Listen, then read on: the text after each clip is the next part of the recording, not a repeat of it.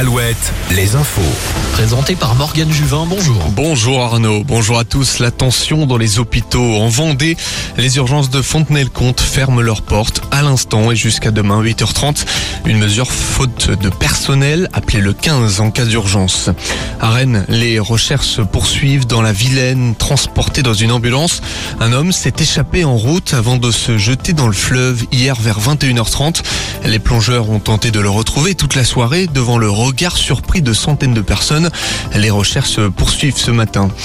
Un an de prison ferme pour une mère de famille jugée hier au tribunal de Laval. Un an pour non-dénonciation de crime. La quadragénaire n'avait pas dénoncé les agressions sexuelles et les viols commis par son compagnon sur sa fille. Des agressions à répétition d'abord tous les mois, puis tous les week-ends, voire plusieurs fois par semaine après quelques années. Quelques années car le calvaire a duré six ans. L'enfant était âgé de 9 ans lors des premières agressions. Ça recrute chez Thales. L'industriel recherche des techniciens, cadres et ingénieurs spécialisés dans le matériel militaire à Brest. Job dating de 10h à 17h pour recruter 150 personnes en CDI.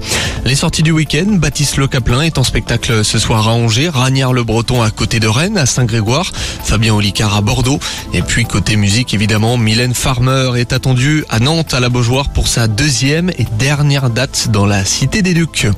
Deux défaites en trois matchs. L'aventure de l'équipe de France de volley est semée d'embûches en Ligue des Nations. Le champion en titre s'est incliné tout à l'heure face à la Slovénie. Match retour demain dans cette phase de poule, toujours contre la Slovénie.